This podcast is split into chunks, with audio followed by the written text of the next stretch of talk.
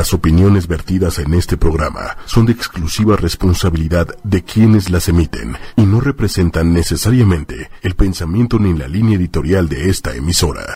Hola amigos disidentes, soy Dardané y les doy la más cordial de las bienvenidas a su programa Disidentes Somos, que ya saben que pues, lo transmitimos todos los martes a las 6 de la tarde y pues hablamos temas LGBT y el tema de hoy pues tiene que ver un poco con, con, nuestra temática y bueno es un tema evidentemente universal pero que pues también tiene que ver con ciertos sectores por ciertos fenómenos sociales. Pero el tema está muy interesante y quiero recordarles antes ya de iniciar como tal, pues nuestras redes sociales, acuérdense que nos pueden encontrar en eh, Instagram, en Facebook, en YouTube, eh, como Disidentes Somos y también, bueno, seguir las redes sociales de ocho y media para que nos sintonicen en vivo y a todo color. Y pues sin más detalles y sin más preámbulos, vamos a dar la bienvenida a Minerva Velasco. Hola. Hola, hola, hola. hola. y Andrea Méndez. Ah, Oiga, hay que echarse porras, ¿no? Sí, sí, sí, Por favor. Bueno, eh, Minerva y tanto Andrea pues son actrices de una puesta en escena que suena más que interesante, que se llama Niño, una autopsia psicológica. ¿No? Así es. Y bueno, el, el, tema es fuerte, como ya lo hemos anunciado en las redes sociales, pues trata y versa sobre el suicidio, pero de un sector muy determinado que pues puede tener tintes un poco diferentes, ¿no?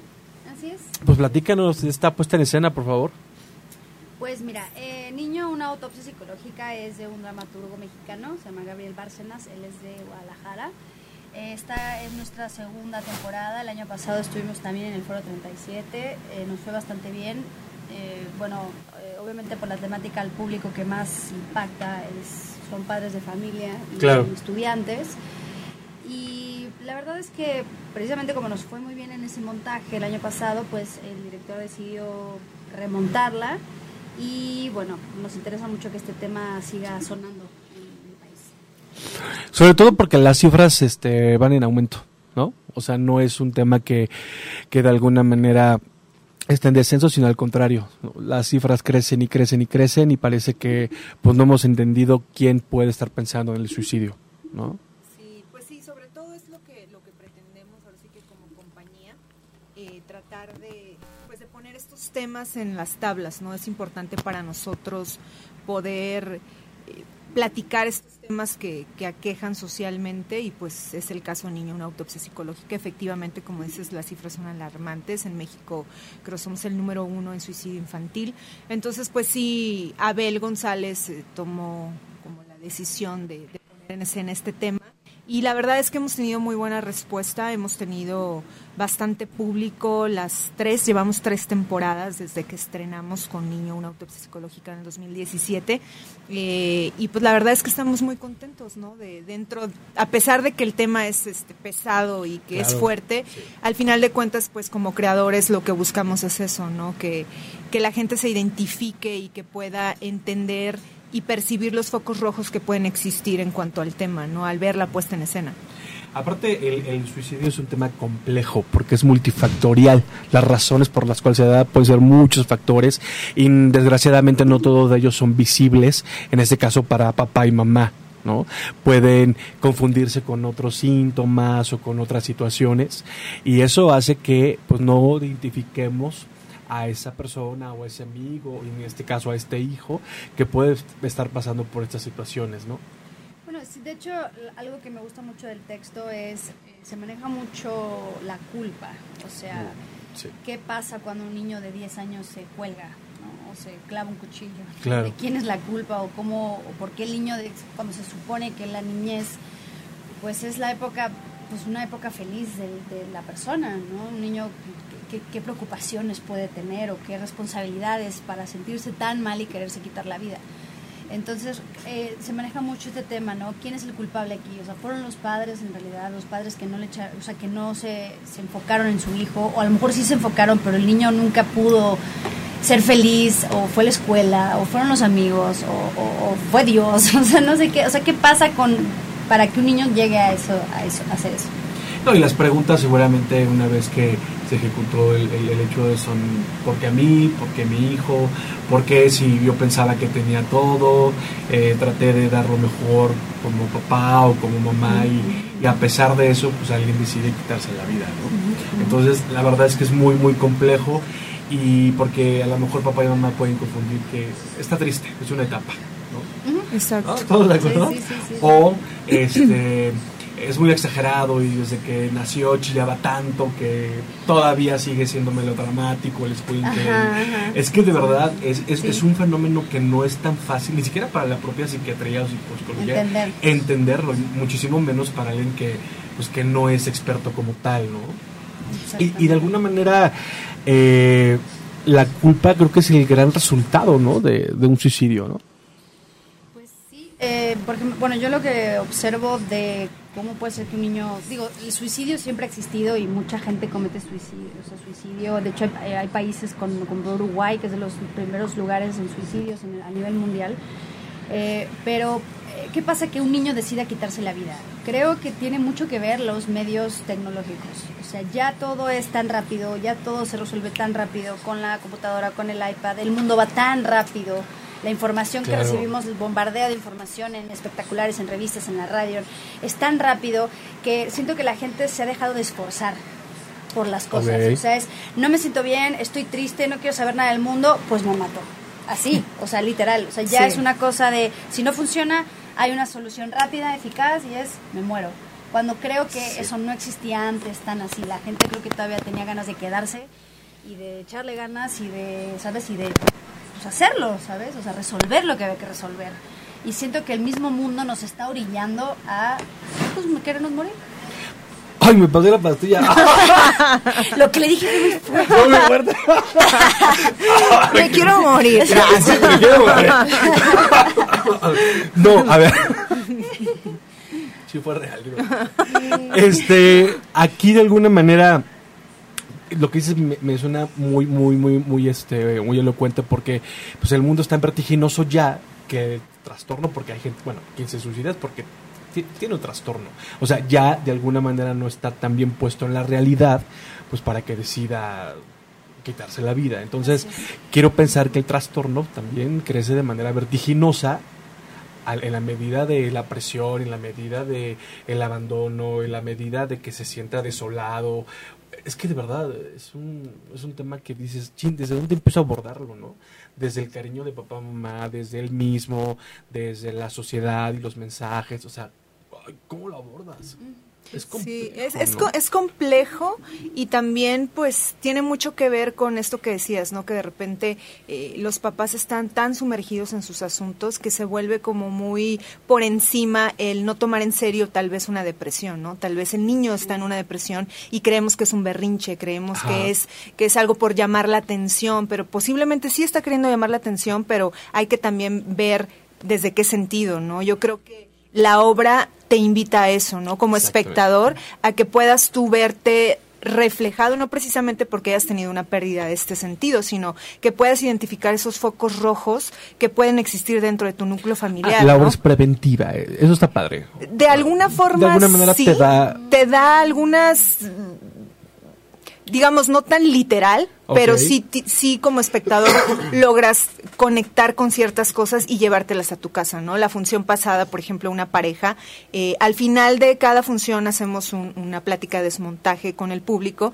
y lo que buscamos es eso, ¿no? Saber la retroalimentación, qué, qué, pensaron, qué reflexionaron con, con, lo que acaban de presenciar y una pareja, eh, me quedó bastante grabado lo que dijo, ¿no? Dijo, me voy con tarea a casa, me voy con la tarea de, de darle un beso de buenas noches a mi hijo y preguntarle cómo estuvo tu día, cómo te sientes hoy, más allá de lo que le podamos dar como papás en cuestiones material, ¿no? Porque creo que últimamente la sociedad se evoca demasiado se, se vierte en, en, tener todas las cuestiones económicas, ¿no? Que qué padre, está bien pero también hay que ponerle atención a la cuestión emocional, ¿no? ¿Qué, qué sientes? ¿Cómo te fue hoy? Eh, ¿Qué te duele? ¿Estás triste por algo? O sea, tomarle la seriedad que debe de tener, ¿no? Precisamente para evitar esto, ¿no? La, que haya esa comunicación constante entre padres, adolescentes y, chiquitos. todos, ¿no? Eso me parece muy bien que, que después de terminar la obra existe estar retroalimentación, porque de alguna manera siempre que cuando se debate algo, pues existe Claro. ¿no? la experiencia, el, el conocimiento de un papá, el otro, y, y eso está padre, porque como tú dices, pues cuántos papás no, no se llevaron ya tarea, y, y eso es más que importante, pero ahora yo creo que, eh, pues, eh, vaya, hoy, hoy en día, por ejemplo, papá y mamá trabajan. ¿no? La misma Sí. situación. Es que parece que, pareciera que todo está como que en contra un poco, porque hoy papá y mamá trabajan y, y- y, Dios mío, pues tengo que llegar y todavía... eh, Tengo que atender a, mis Atender a hijos. los No. hijos, claro. Sí, y hay un tema interesante que, que sí quería mencionar. Por ejemplo, mis, mi- mis abuelos, ¿no? Que son de otra generación. Claro. Mi abuelo, que es como todo duro y así, como muy a la antigua, dice, ay, qué, qué depresiones ni nada, ¿no? En mi época nos daban tres golpes, así, tres cachetadas, y órale, como que a chillar y a trabajar, y nada de que se deprime. Y, me dice, y dice mi abuelo, y mírame, yo no me pasó nada, soy un hombre normal, no estoy en depresión, no estoy enfermo, taca, taca, taca. Y mucha gente siento que de generaciones pasadas, o sea, más viejas que nosotros, dicen eso, ¿no? O sea, que ellos no entienden esta parte de cómo que estás triste, cómo que necesitas hablar con alguien, sí. Sí, hay que tener coraje. Sí, sí, en mi época ¿no? era como, pues, a- órale a salir adelante y si no, tres nalgadas y órale. Entonces, ¿qué ha pasado en el mundo que hoy en día la gente ya no puede solamente, o sea, ya no es suficiente decir, ya no voy a estar triste, ya no voy a sufrir y voy a seguir adelante? pero- O sea, ya no, ya no sirve eso como antes, o sea, se ha cambiado. Pero de alguna manera esa postura de mm, tus abuelos, mis abuelos, a ver, es, es como me diera a entender, ah, bueno, en mi época no había suicidios. No es cierto. Ah, sí pero menos. O sea, creo que la, la cosmovisión de, esa, de esas generaciones era diferente. Ahora Era sí- diferente, pero vaya, el fenómeno siempre ha existido. Claro. Sí, sí. No, Vaya, es un fenómeno humano que, le, que le pasa, pues, obviamente, nada más a los seres humanos y que pueden tener, obviamente, este escaparate y demás. ¿no? Entonces, yo creo, yo creo que el fenómeno siempre ha estado, pero hoy, pues, tenemos más información, más estudios. eh, hoy podemos entender un poco, pues, el suicidio de hombres, mujeres y niños, que las causas son diferentes. Hasta, hasta la forma de hacerlo son más diferentes, ¿no? Leía un día un reportaje que los suicidios más eh, grotescos o más, ah, no, no grotescos no es la palabra, más violentos son los de los hombres, ¿no? Como que la mujer elige Otras forma- medidas, otras claro. medidas, otros medios para morirse muchísimo más eh, menos dolorosas o menos violentas, ¿no? Sí, no, y por ejemplo, en la obra se expone cómo los niños se suicidan y la verdad es que Oye, hacen maneras bien, Sí. pues, bien feas, ¿no? Se clavan un cuchillo de cocina, se cuelgan, se envenenan. El- el cutis, eh, se cortan, claro. a- eh, atropellan- se, hacen atropellarse por un coche, Híjole. o sea, la manera de morir es, Oye, eso está padre que se exponga, pues, está muy fea. ¿no? Sí, eh, No, la- digo, no, no, está padre en la obra porque son la, la luz verde clara Claro. y concisa. Digo, no está eso, ¿no? Sí, tenemos también, fíjate, algo eh, como bastante redondo que sucede dentro de la obra es precisamente que está la presencia del niño de alguna forma, ¿no? Entonces eso también te Mm. vuelve, pues pues, bastante, te, te metes, ¿no? Te metes de lleno porque el estar escuchando al personaje que hace Jorgito, eh, como espectador te mueve muchísimo, ¿no? Que es lo que hemos escuchado al final de cada Claro. función, ¿no? E- Esa parte que son dos escenas donde participa solamente la voz del niño, eh, te, te hace de alguna manera empatizar, ¿no? Porque te vuelve, oye, puede ser mi hijo, ¿no? Puede ser mi hijo el que me esté diciendo todo esto o ha querido decirme Claro. todo esto y dónde estoy yo, ¿no? Entonces creo que hay, hay bastantes mm, guiños y cosas que, que va dando el texto a lo largo de la obra que como espectador te permite llevarte tarea, ¿no? Como comentábamos hace rato. Y la verdad es que la dramaturgia de Gabriel Bárcenas es eh, está muy enfocada precisamente a esto, ¿no? Que, que logremos un poco hacer conciencia, ¿no? De, de, de la temática que es el suicidio y pues más en, en los niños, ¿no? Digo, en general es, es trágico, es fuerte, pero pues Pero nunca, real. claro, es real. Y hay que hablarlos. Exacto. ¿no? Hay que hablarlos en las redes, en el teatro, en el cine. ento- hay que hablarlo porque está pasando y no porque eh, volteemos la mirada va a dejar de existir. Claro. ¿no? Entonces es importante que se hable y sobre todo porque creo que este tema pues también viene a desmitificar varias cosas, ¿no? Que los niños, como ustedes mencionaron, no se deprimen, los niños nunca están tristes. Sí, se supone que la Sí, es lo la mejor, infancia es lo no mejor, cierto, ¿no? Claro. ¿no? No, y también otra otra forma en cómo los chavos, jo- niños jóvenes se suicidan, es esta cosa que pasó hace, no, sé, no, creo que fue el año pasado o antepasado, el chico en Monterrey, que le disparó a sus compañeros y luego él se suicidó. No sé si ah, que también a la maestra, ¿no? claro, sí, sí, sí. Donde hay redes sociales, hay grupos en las redes sociales donde se les pone a, los, a, los, chavos retos. Como a ver quién se atreve a matar a la maestra y a ver quién se atreve a matar a cuántos en su salón y y, y, bueno, yo me metí como a investigar un poco el tema y, los, eh, los chavos que hacen eso, o sea, sí están como, como sí, yo lo voy a hacer, y voy a matar a todos, y voy a morir, como si fuera un acto heroico. un acto heroico, Entonces, ¿a dónde se está llevando estos grupos en las redes sociales donde impulsan a los chicos a matarse, a matar gente, eh, a acabar con su propia vida? O sea, creo que eso es lo que también es muy alarmante. No sabemos ni siquiera qué, a qué dimensiones está pasando eso. Y sobre todo, yo creo que eh, el fenómeno también debería estudiarse desde, a ver, ¿por qué alguien quiere llamar la atención de esta manera? De esta forma, claro. ¿no? O sea, ¿qué hay detrás? Yo creo que habría que revisar cada historia, ¿no? ¿Por qué eh, llega al límite? Porque es llegar a los límites, ¿no? de tu propia vida y de tu propia existencia. ¿Y qué pasa alrededor de este niño en cuanto a, contexto familiar, a contexto este escolar y demás? O sea, que, que algo está faltando para que alguien decida hacer algo así, ¿no? Sí, la verdad, creo que cada, de hecho en la obra se expone que cada caso es, es muy especial, o sea, es muy específico cada caso de suicidio, ¿no? O sea, no hay una regla general de por qué se suicidan los niños.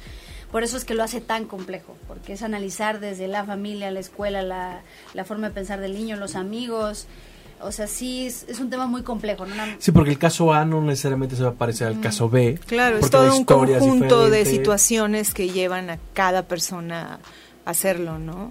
Como en el caso que, que interpreta Andrea, que es Luz, la psicóloga forense, ¿no? O sea, está constantemente poniendo al límite a la mamá y, tratando de, de, ver, ¿no? De alguna manera lo que decía Andrea, la culpa, ¿no? O sea, automáticamente piensas, ah, no, pues los papás no le pusieron atención, ¿no? no, los papás no estaban ahí, ¿no? Entonces, de alguna forma, Alma está en esta defensiva, ¿no? De, oye, pues yo tenía todo en orden, la casa limpia, eh, los llevamos a la escuela, le preparaba sus galletas, le, le cosí, le hice el sombrero que quería para la fiesta de disfraces. Entonces empieza a haber una una dualidad muy fuerte en cada uno de los personajes, ¿no? Tratando de, por un lado, Luz hacer lo que le corresponde como psicóloga forense y en el otro caso, por el lado de Alma, tratando de entender y, procesar su duelo, ¿no? Porque está en un duelo bastante fuerte y, y, de eso trata, de eso va la obra, ¿no? Es esta confrontación constante de estos dos personajes para llegar a una conclusión, ¿no? Que al final de cuentas el espectador es el que hace su conclusión, ¿no? Eso está padre que decida, porque de alguna manera a lo mejor al ver cómo interactúan en, en sus personajes, este, alguien puede decir, oye, esta es una maldita. y otro puede decir, está haciendo su chamba. Sí, claro. ¿No de acuerdo? Sí. ¿No? Oye, ¿por qué no se compadece de esta mamá que está pasando por semejante duelo? ¿No? Y, y, y la otra no le, no le da un poco de, compasión. Exactamente. Oye, o por lo menos espera. Y tú, pues no, pues es que para estas cosas no puedo esperar. Menos siendo una, una psicóloga forense, ¿no? Sí, además el personaje de, de Luz, que es el, la psicóloga el que, que yo interpreto, está interesante porque ella es adoptada. Ah, o sea, ella ah, este, no viene de un lugar de, padres adoptivos donde a ella la trataron muy bien.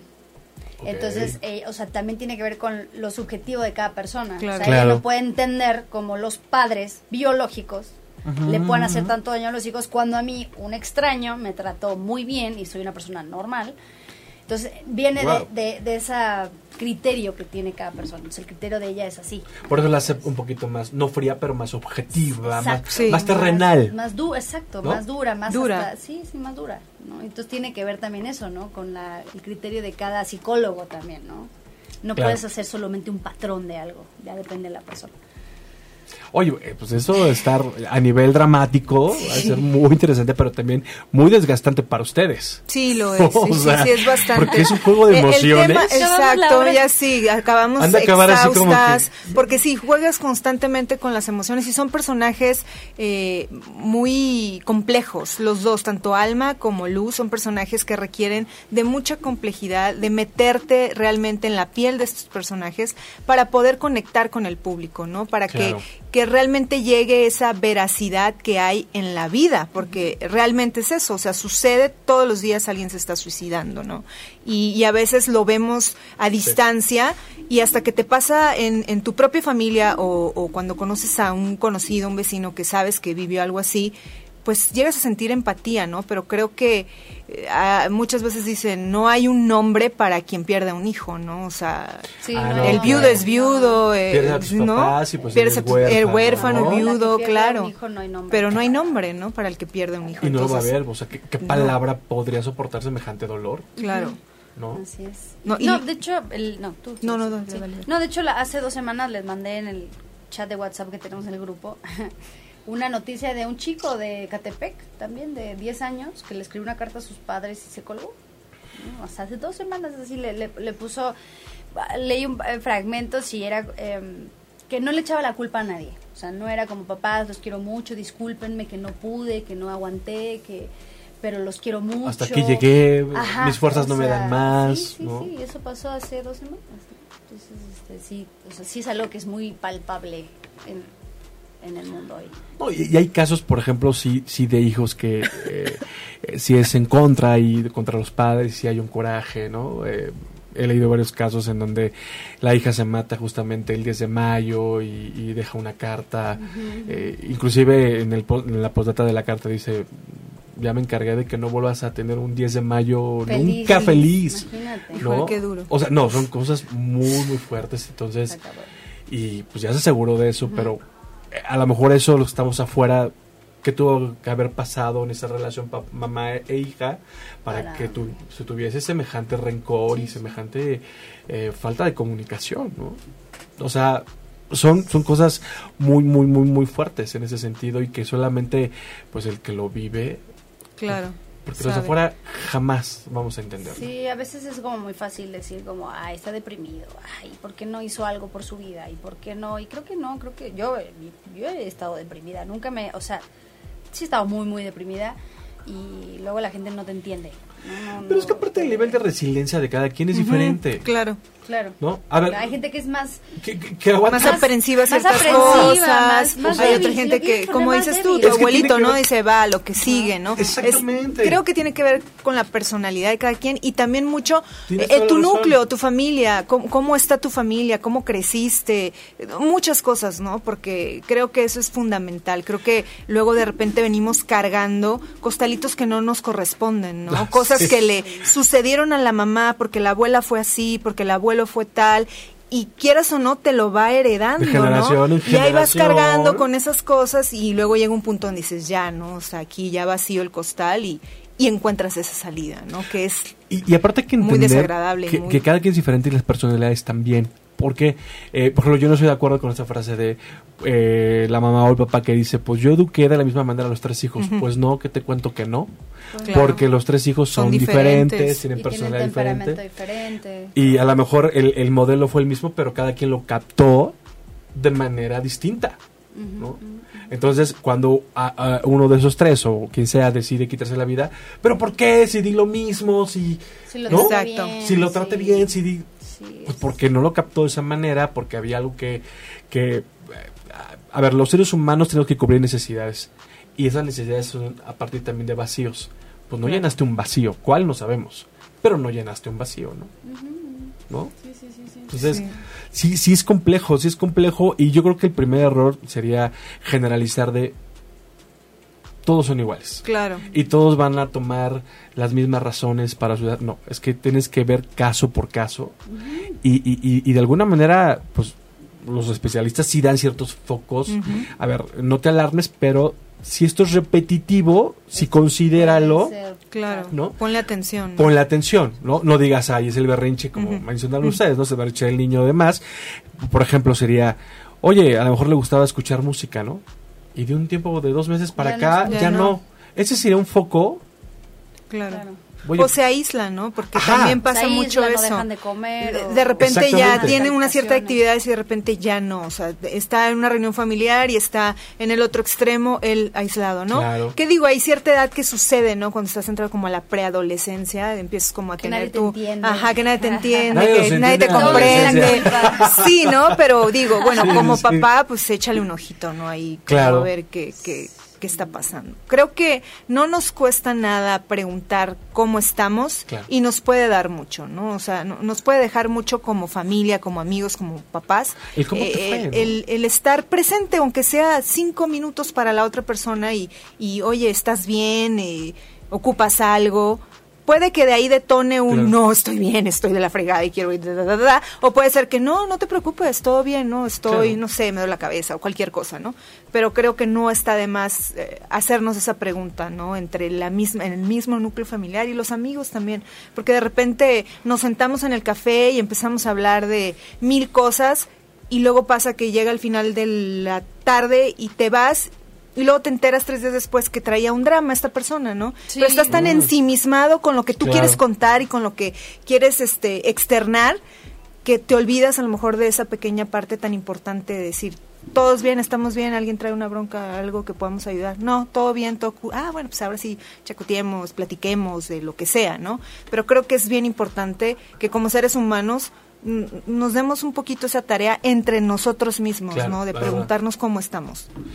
Una amiga que es psicóloga, apenas antier me acaba de platicar, ella es este eh, psicóloga en una escuela primaria y pues entró alguien que este, parece que tiene una discapacidad y en el chat o en el WhatsApp que comparten en el grupo pues el, grupo le empezó a decir pues, que para qué naciste, si estás incompleto. Estoy hablando de niños de 6 años, ¿eh? O sea, entonces... Qué triste. Dices, Dios mío, eh, me preocupa, ¿dónde están esos papás?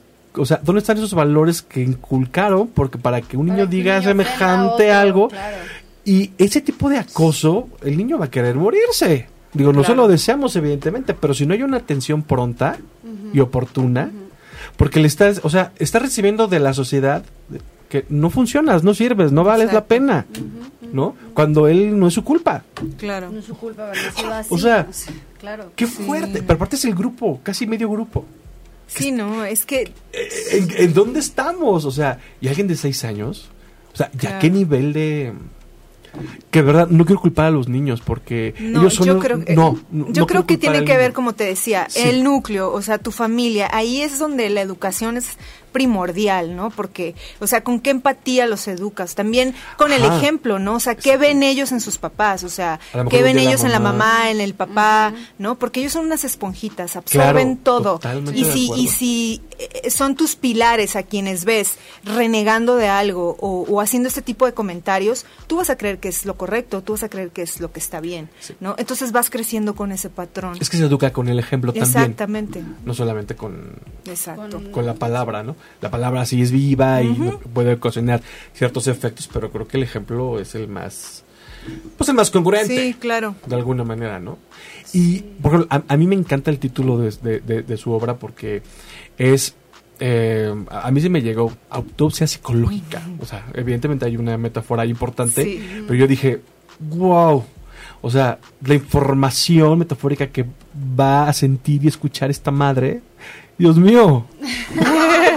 o sea, me encantó. No hay un título más que perfecto para este fenómeno. Pues claro. de verdad. Y desmenuzar todo lo que está sucediendo, ¿no? Y, ser tan meticuloso. Porque hay veces que con detalles muy pequeños y muy sutiles puedes eh, encontrar muchas cosas, ¿no? Claro. Que creo que, que es lo que pasa un poco con el personaje de, de Luz, ¿no? Por lo menos eh, a Alma le, le, le, llega esta información de esta forma que se siente abrumada, ¿no? Entonces me parece que son personajes muy bien construidos, que el dramaturgo hizo así como que su super chamba. Y también cabe mencionar que eh, esto está basado en un hecho real, o sea, ah, el dramaturgo, de, gente muy cercana al dramaturgo, unos amigos del dramaturgo les tocó vivir esto y a raíz de eso él decide escribir este texto, ¿no? Entonces, de alguna forma, está muy de cerca de lo que sucede en una circunstancia como esta, ¿no? De, de ver a la familia cómo se quebranta ante un suceso así y cómo se rompe la familia, ¿no? Porque al final de cuentas el esposo ya no está con alma, ella tiene que estar lidiando con su dolor, con su duelo, con los cuestionamientos de la psicóloga, con enfrentarse a instituciones que no le dan respuestas y todavía estar presente para su otra hija, ¿no? Porque tiene una hija más chiquita. Entonces es, es muy complejo, ¿no? Estar lidiando con todas estas cosas y tratar de sobreponerse y sobrellevar y, y es lo que se vuelve eh, duro, ¿no? O sea, hay, hay, la obra está se cuenta en diferentes capítulos y cada capítulo te va llevando a, una emoción diferente y es lo que lo vuelve bastante enriquecedor en la puesta en escena. ¿no? Hay elementos muy mínimos, eh, Abel González y su atinada dirección eh, quiso centrarse más en el peso actoral de ambas y que la historia, pues el peso fuerte de la historia fuera en la actuación de ambas, más que en cualquier cuestión de producciones eh, en cuanto a la escena, ¿no? Hay elementos muy, muy básicos, pero también eh, con una semántica muy importante, ¿no? Que te, que te dan muchas lecturas como espectador en cuanto a los elementos que ves en escena, ¿no? Es una televisión, un banquito y hay una pantalla donde se van mostrando unas diapositivas, digamos, conforme va cambiando las escenas, ¿no? Entonces también tiene ahí un poco su propia dramaturga en cuanto a lo escénico. Es que yo creo que el, mayor símbolo, hablando de semiótica, es son sus personajes. Claro. O sea, eh, eh, eh, debe ser lo que más nos llama la atención al momento de ver la obra porque hay que ver tu dolor, pero hay que ver tu trabajo y, y, y, lo, y lo que a ti te toca hacer, ¿no? Entonces, creo que a lo mejor elementos podrían distraernos de, de a quién realmente pone la atención, ¿no? Sí, y lo que también eh, está, está bueno es la voz del niño. Ah, sí, claro. Digo, a lo mejor en otra, o sea, si el niño estuviera presente, a lo mejor también sería igual de impactante, ¿no? Conseguir un niño actor que, lo haga bien, pues también ha de ser como, uy pero sin, bueno sin embargo la voz que esté la voz presente del niño eh, siento que mucha gente se conecta con eso porque después de las funciones cuando hacemos esta dinámica con el público eh, nos ha tocado gente que dice es que vi esta obra y me acordé de mi prima que se suicidó hace 10 años o, me, me, tocó que mi tío se no sé se metió un balazo hace el año pasado. Entonces eh, creo que tanto o sea, o, padres que les, que les pega mucho escuchar al niño, ¿no? Porque el niño también habla mucho de lo que le pasa en la escuela, de cómo lo tratan sus compañeritos. Que son focos verdes. Ajá, exactamente. Entonces ahí siento que en ese tipo de cosas al, al público le, le, puede tocar eh, fibras, ¿no? Como que se, que se identifican, ya sea en, en una manera personal o alguien que conocen. Entonces creo que sí es una obra que llega como a la fibra de las personas, porque es muy real. ¿No? No nada más lo ponemos como una metáfora. Bueno, claro, claro, muy real. Muy real. No, y aparte, eh, de verdad, hay, que poner hincapié en los, en los puntos verdes porque, a ver, eh, si diario me llega mi hijo con un golpe o ya no quiere ir a la escuela el otro día, pues esos son puntos que sirven. ¿Por qué no quieres ir? ¿Por qué llegas diario con un golpeo? ¿Por qué te robaron otra vez el lápiz? O sea, ¿por qué estás siendo objeto de algo o cómo dibuja. Ah, exactamente. Estás dibujando monstruos o casas o perros. O sea, ¿Por qué no haces la tarea? ¿Qué colecciona? ¿Qué ves en la televisión? ¿no? Exactamente. a mí lo que yo, bueno, yo no nunca jugué juegos de video porque no me gustan. Desde chiquita creo que lo que llegué hasta Mario 64. Ay, bueno, llegaste más que yo. Este, pero ahora que mi primito tiene juegos de video, yo los he llegado a ver y es una locura asesinatos, violaciones, ah, sangre, claro. este, sabes, todo es negativo, todo muy bélico, sí, demasiado bélico, narcotraficantes, este, o sea, todo es un bombardeo de ese tipo de cosas. Entonces, que también los niños desde chiquitos, porque mi primito, o sea, juega y tiene seis años y ya ve ese tipo de cosas. Entonces, pues, ¿qué, qué se están metiendo a la cabeza? Pero aquí sí es responsabilidad de los papás. De los papás, claro. Porque de ahí, perdón, agarran ideas para suicidarse. Ah, por, no, claro. ahí agarran las ideas del internet para cómo, que si la cuerda, que si la pistola, que si el cuchillo. O se meten a internet, googlean cómo suicidarse en dos, tres pasos. ¿Y qué crees? Esa información está. Sí. Hay videos de cómo hacerlo. Este, eh, hay, hay videos de suicidarme sin dolor. Ah, pues, y hay quien te dice cómo, ¿no? Eh, ¿Qué dolerá menos o qué será más rápido? Ah, y la información está. Claro. Pero ahí yo creo que debe estar papá y mamá. Exacto. A ver, hijito, puedes estar, no sé, en las redes sociales o en la internet a tal hora mientras esté yo.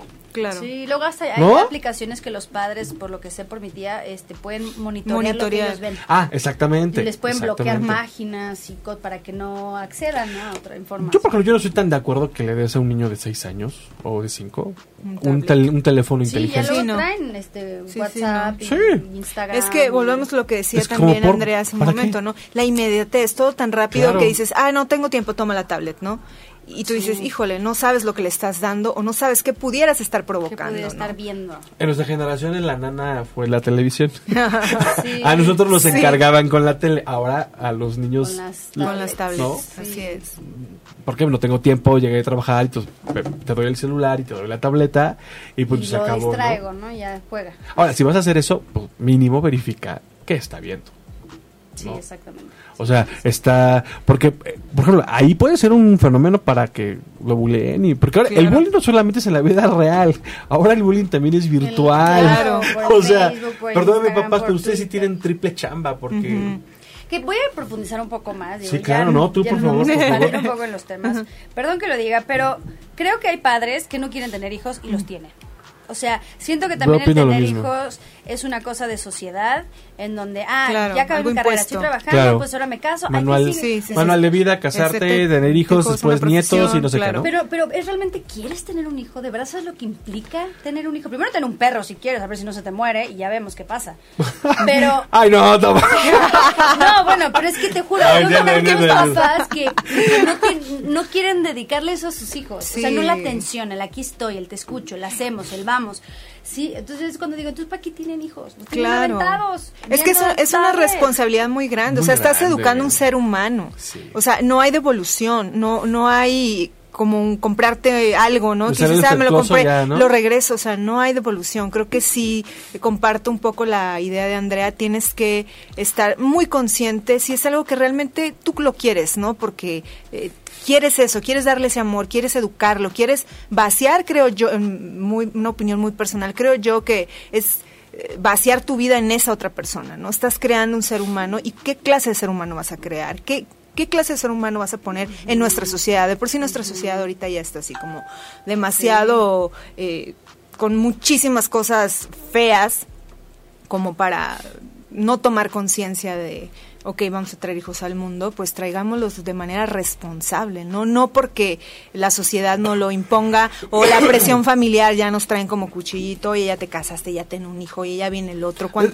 Es- es no, o sea, una estas decisión de vida. presiones, claro, es una decisión de vida y, y sí hay que ser bien conscientes de, de eso, ¿no? Darles amor, este, enseñarlos a respetar, enseñarlos a ser seres humanos de calidad, ¿no? Sí, de compenetrarte con ellos, de darles tu tiempo para Claro. todo, para escucharlos, para ver cómo crecen, para ver lo que piensan, para eh, aconsejarlos cuando tienen un problema, o sea, es estar, eso es, eso es lo que prefiero, en estar con ellos, ¿no? Todo el tiempo. Sobre todo, ¿sabes que También ponerse al nivel del niño. Porque, Claro. eh, ¿a, qué, ¿A qué me refiero? Eh, yo no estoy de acuerdo que cataloguemos a los niños como tontos y no saben lo que quieren. No, sí saben. Y saben muy bien, ¿no? Pero a lo mejor, obviamente, para un niño que eh, el amiguito de la escuela no le haga caso, es un problema real para ese niño. Claro. Y que el adulto lo minimice, Ujú. Sí, sí, no sí, se vale. O sea, problemas pequeños a la edad que tienes, o sea, Sí, sí, ¿no? Claro. Problemas Dentro de grandes, su mundo, eso de es su lo que le aqueja, ¿no? Exactamente. Y por lo regular, ¿qué hacemos los adultos? Ah, ya, pues, ¿cuántos hay en el salón? Pues 34. Pues te hablará el, el 29. Ah, no peles a él y pela a Exactamente, otro. ¿no? Y es como, sí, Claro. pero no, o sea, hay algo ahí, hay un dolor, hay un miedo. es que el hay- meollo es, a ver, papá, me siento rechazado. No, no importa si es el Claro. 22 o el 25. Pero- Alguien me está rechazando por... Claro. Y exacto. Y eso me a duele. un rechazo. Entonces empieza el niño a entender que, es, que a él lo rechazan, entonces es porque no vale lo suficiente, entonces su autoestima baja, Claro. entonces el niño va a crecer así. Entonces empieza a ser una bola de nieve. Sobre todo porque seguramente eh, venimos de la aceptación de papá y mamá y de la tía y de, y de repente cuando sales al mundo real, pues ni modo, nadie es monedita de oro, pero el niño no sabe eso. ¿no? Claro. ¿Por qué si a mí en casa me, dan, me hacen hasta fiestas? ¿Por qué aquí alguien se atreve a rechazarme? Puede ser, ¿no? Claro. Y entonces decirle, hijito, pues, a ver, aquí pues, te aceptamos porque te amamos y demás, y afuera pues va a haber gente que no. Y, la, y, darle importancia a la parte emocional. Ah, porque claro. creo que al niño sí. le da la importancia que si la escuela, que si los amigos, que si tiene su cuarto recogido, que si saluda a la tía cuando llega, llega, que si es educado, que si come bien en la mesa. O sea, sí, es importante. Pero creo que se deja de lado Pero las emociones. Claro. ¿Qué sientes? ¿Qué piensas? ¿Cómo ves el mundo? ¿A qué le tienes miedo? O sea, eso es lo que va a hacer un niño que sea fuerte, inteligente, eh, inteligente emocionalmente. Para que cuando las cosas en la vida le pasen, Claro. pues por lo Claro. menos tenga una base más sólida él, en sus emociones y en sus pensamientos, para que no lo lleven a Y aparte ese ejercicio está, está sirviendo como apertura. Comunicación de papá y mamá. Claro. No, ¿de verdad? Es que es súper importante, Es la, sí. es la base de todo, o sea, tiene que haber esa reciprocidad entre los padres y los hijos y también los hijos este estar abiertos a los papás, o sea, porque también pasa mucho sobre todo en los preadolescentes en que dicen, "No, es que odio a mi papá, no, es que odio a mi mamá, eh, no me entiende, eh, no me comprende." No, o sea, también hay que hay que atrevernos como hijos a tener esa comunicación con los papás, ¿no? Sobre todo Sí, los también. adolescentes, ¿no? Porque ya después se vuelve que el consejero es el amigo y tú no sabes realmente el amigo que trae como para darte un consejo, ¿no? Yo yo siempre invito a, a que tanto los papás tengan una comunicación directa con sus hijos y los hijos también tengan esa apertura, ¿no? De decir, oye, bidireccional. hay una cosa segura, tus papás siempre van a querer lo mejor para ti, siempre. Van- creo yo firmemente que son las únicas personas en el mundo que te van a amar incondicionalmente y que seas como seas o el problema que tengas, con ellos es con la mejor persona que los vas a poder afrontar, ¿no? Y bueno, y ni un papá jamás eh, va a apoyar algo que no crea Claro, conveniente, exacto. ¿no? Porque, eh, por ejemplo, yo tampoco estoy de acuerdo en que los papás sean los amigos de los hijos. Claro, es no, que no, no, se tiene puede. que haber como un Tiene respeto, claro. Pero puede haber. Sí, Pero tiene que haber algo. o. Puede haber comunicación, Claro. puede haber entendimiento, más no, eso no quiere decir que entonces papá y mamá van a solapar Exactamente. cualquier aventura, Cualquier ¿no? cosa. No, sí, yo, a, a mi mamá, Es que es una mujer así súper sabia, siempre digo yo, Ajá. siempre me decía desde chiquita, tú haz lo que tu corazón te dicte y tu conciencia te permita, ¿no? Y se me quedó grabadísimo ese consejo. O sea, ese consejo Wow. ha sido así como tatuado, ¿no? Haz lo que tu corazón te dicte y tu conciencia te permita. Entonces te permite hacer una reflexión muy profunda de cualquier decisión que vas a tomar, ¿no? En la vida. No, pero aparte te estás echando la bolita. Hijita, yo Exacto, ya hice mi exacto, trabajo. exacto. No, pero aparte te está empoderando. Aparte alguna forma, es sí, que de ¿no? alguna- hijita, a ver, tu corazón te dice esto, tú sabrás que a qué latido le haces caso. Claro, a la conciencia. Exactamente. Sí, sí, ¿A sí, qué sí. latido le haces ¿No? caso?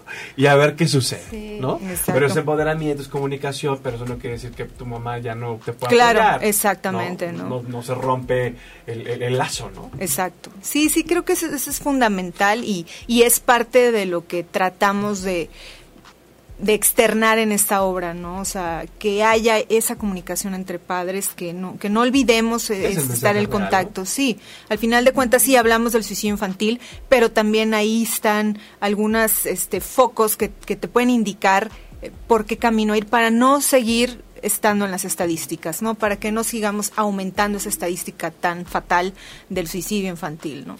Y yo, y yo creo que el tema general es, sería eh, si tu hijo está dejando de hacer cosas y se está saliendo de la cotidianidad, ya es algo para poner atención. Poner no para atención, claro. alarmarse, pero por lo menos para empezar a poner atención. Sí, ¿no? sí, sí. Y, y, y también mm, estoy súper, súper interesado en el tema porque este a mí la pregunta es si el suicidio es valentía o cobardía. Yo te contesto, a mí me vale. ¿no? Claro. O sea, creo que la respuesta no va por ahí. No es, o sea, no es importante No si es- eres valiente o. No. Claro. El punto es que alguien que yo quiero se puede quitar la vida. Exactamente. Sí, y ¿Estás de acuerdo? Claro, y sabes que muy importante no negar el problema, ¿no? Porque Ajá, me ha tocado que amistades que me encuentro y que me, oye, ¿en qué estás ahorita? No, pues en esta obra de teatro que trata este tema. Uy, no, es como, no, no eso no existe, no. Hoy mismo, hoy me tocó una persona que, que le conté, oye, ¿en qué estás? Y le, ya le empecé a platicar, ¿no? En esta obra, los jueves, le empecé a contar detalles y se quedó así como, ¿en serio? Así como, Pero que lo y yo, en serio, en serio, como, sí, en serio, si estoy en, en las tablas a las 8.45, o en O serio, en ¿a qué serio te estoy refieres? el tema. Ajá, exacto, Ay, no. Es así como, en serio, yo, sí, es un tema que existe y es importante, o sea, no negarlo, no, no, no hacernos Sí. como los que no escuché el, el, el- el tema, ¿no? Sí. O sea, la negación también creo que no, no, no se puede ignorar, pues, o sea, como, como sociedad, como ser humano, no podemos decir, ah, bueno, sí pasa, pero mm, no, me volteo para otro lado. Creo que sí tenemos que estar conscientes que, Es que siempre pensamos que le va a pasar al otro, nunca a uno. Claro. Sí, y, hay otra cosa que, me gustaría desmentir, así como dices, si el, suicida es valiente o cobarde, que hay otro, otros que dicen, es que el suicida no, no te avisa que se va a suicidar, solo se suicida. Y no es cierto, no. sí, pero hay gente que está dando signos porque no se quiere suicidar. O sea, sí está levantando banderitas que dicen, oigan, este, yo no estoy bien, algo me está pasando, alguien ayúdeme, por favor. O sea, sí hay mucha gente que, que, está, que ha pensado en suicidarse, pero sí está pidiendo ayuda. Sí. Entonces, eh, creo que, como dices, esos focos rojos, si alguien, los padres o la Andrea, escuela, pero aunque sea chantaje, ya es un foco de atención. Claro. Sí, porque algo que no está bien en la persona. Exactamente. O sea, el punto es que no está bien algo. exactamente. ¿No? A ver, ¿por qué me estás chantajeando con esto? ¿Qué pasa? Exacto. ¿Qué, está sucediendo? ¿Qué necesitas? ¿Qué vacíos tienes? ¿no? Que eso es una palabra que, se usa mucho, los vacíos. Sí. Uno tiene muchos vacíos La depresión y los vacíos dicen que es la enfermedad del, de este Ah, bueno, la depresión es la enfermedad del siglo y los niños no están exentos. No están exentos, claro. A experimentarla definitivamente. Pues, por favor, a cámara, horarios, todo. Todo, todo. podemos comprar los boletos? Todo, todo, todo, todo, por favor. Pues miren, estamos. estamos los jueves, los jueves que quedan de febrero, todos los de marzo a las 8.45 de la noche en Foro 37, calle Londres, número 37, en la Colonia Juárez. Y los martes tenemos promoción de 2 por 1 si ustedes compran en Bolitópolis o directamente en taquilla. Este, pues pueden adquirir sus boletos al 2 por 1 también eh, una, una promo. Dale, dale. Eh, los primeros 10 eh, que vengan de parte del programa, se les va a hacer un 2 por 1 también. Así no tienen que meterse a Boletopolis si no quieren, pero si van, vienen de parte de disidentes. así es. Que yo ahora pongo la. El, sí, Ajá, el, dato, claro. Lo que nos interesa es que vean la obra, si tienen hijos, si son padres de familia o, o no, pero vengan a ver la obra, está muy buena. Y aparte porque nadie, ninguna familia está exenta de vivir algo así. Claro. No lo deseamos a nadie, evidentemente, pero nadie está exento porque es un problema de hoy y de siempre, y que es parte de nosotros. y también eh, es teatro mexicano. ¿No? Eh, ahorita el boom el, de, la dramaturgia mexicana está en ascenso y sí, apoyen, apoyen al teatro. El teatro, o sea, la dramaturgia mexicana. Claro. los actores mexicanos también, ¿por qué no? Mexicano, pero también el teatro, mexicano. claro. muchos dramaturgos Sí, sí, muy importantes, muy reconocidos. y lo más importante, hay que consumir arte, hay que consumir lo que se hace a nivel El teatro educa el nacional. sociedad. sí, nos, nos mueve, este, fibras ahí importantes en la cabeza. Ya después nos, quedan chuecas, pero lo importante es que se movieron. Oiga, dice Moisés Gómez López, que lo conoce muy bien, dice, compren en foro 37.boletopolis.com.